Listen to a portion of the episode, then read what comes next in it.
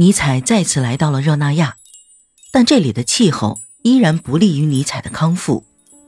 这里的风很潮湿，而且这里的秋季变幻莫测，气温十分低。这一切对于尼采来说都是一种考验。没有阳光的天气让他无法忍受。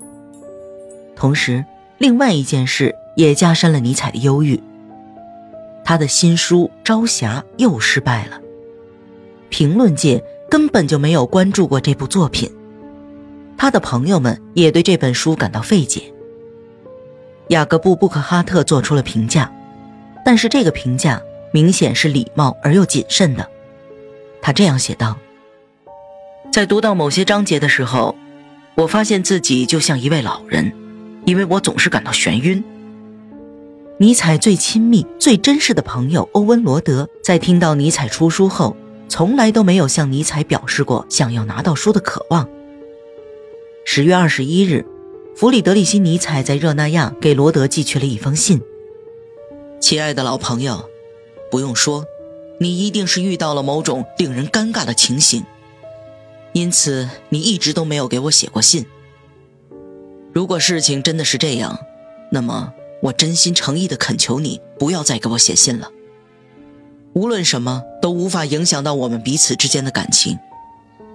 要是因为我寄书给你会给你带来困难，那么一本书又有什么要紧呢？其实最要紧的是我未完成的事业。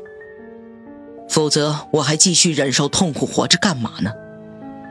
现在气候恶劣，天气让我苦不堪言。你的忠诚的，Frederick Nietzsche。欧文·罗德甚至连这封信都没有回。朝霞失败的事情又如何解释呢？毫无疑问，这是一个老生常谈的问题。天将降大任于世人，总会让天才经历不幸的命运。在未被承认之前，天才这种新鲜事物总会令人感到反感。不过，我们还可以找到一些更为明确的原因。自从退出了瓦格纳的圈子之后，尼采就被众多人排斥。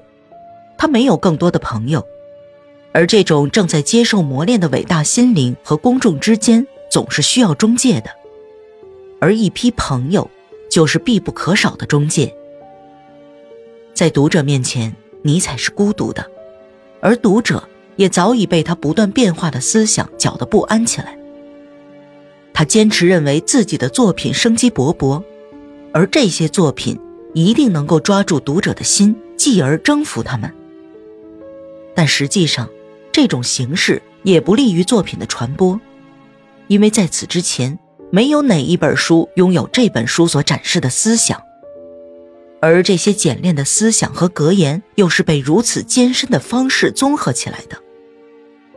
这本书的每一页都要让读者全力以赴去解决谜团。这样的内容让读者感到了疲倦，而他们很快也会厌倦的。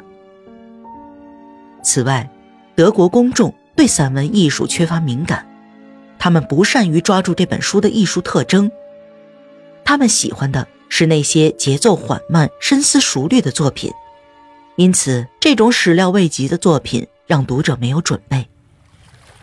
十一月的时候，天气十分晴朗。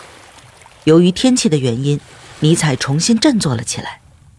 他说：“我解脱出来了。”他漫步在热那亚海岸的群山之上，再次来到了那块岩石的边上。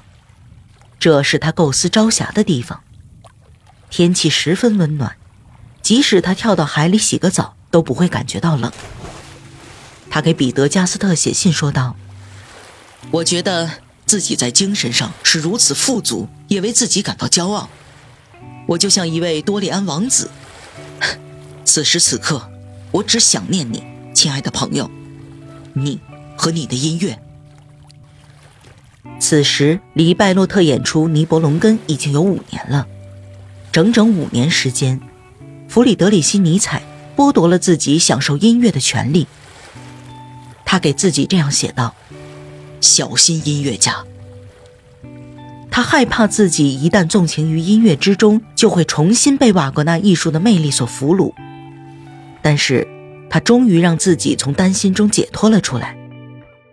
六月的时候，加斯特曾经在雷考罗演奏了几曲他自己根据歌德讽刺短诗创作的歌曲和叠句。保尔里以前曾说过，这些句子是如此轻快，因此现代音乐家很难为他谱曲。加斯特创作出的轻松活泼的韵律让尼采极为欣赏，在他看来，加斯特在这一挑战上取得了成功。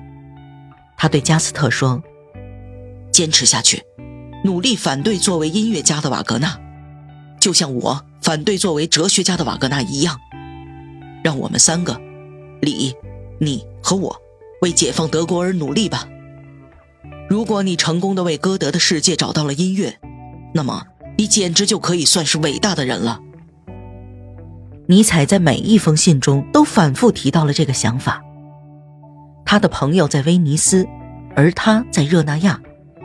他希望在这个冬天里，他们两个无根的德国人会在意大利产生新的形而上学的哲学和新的音乐灵感。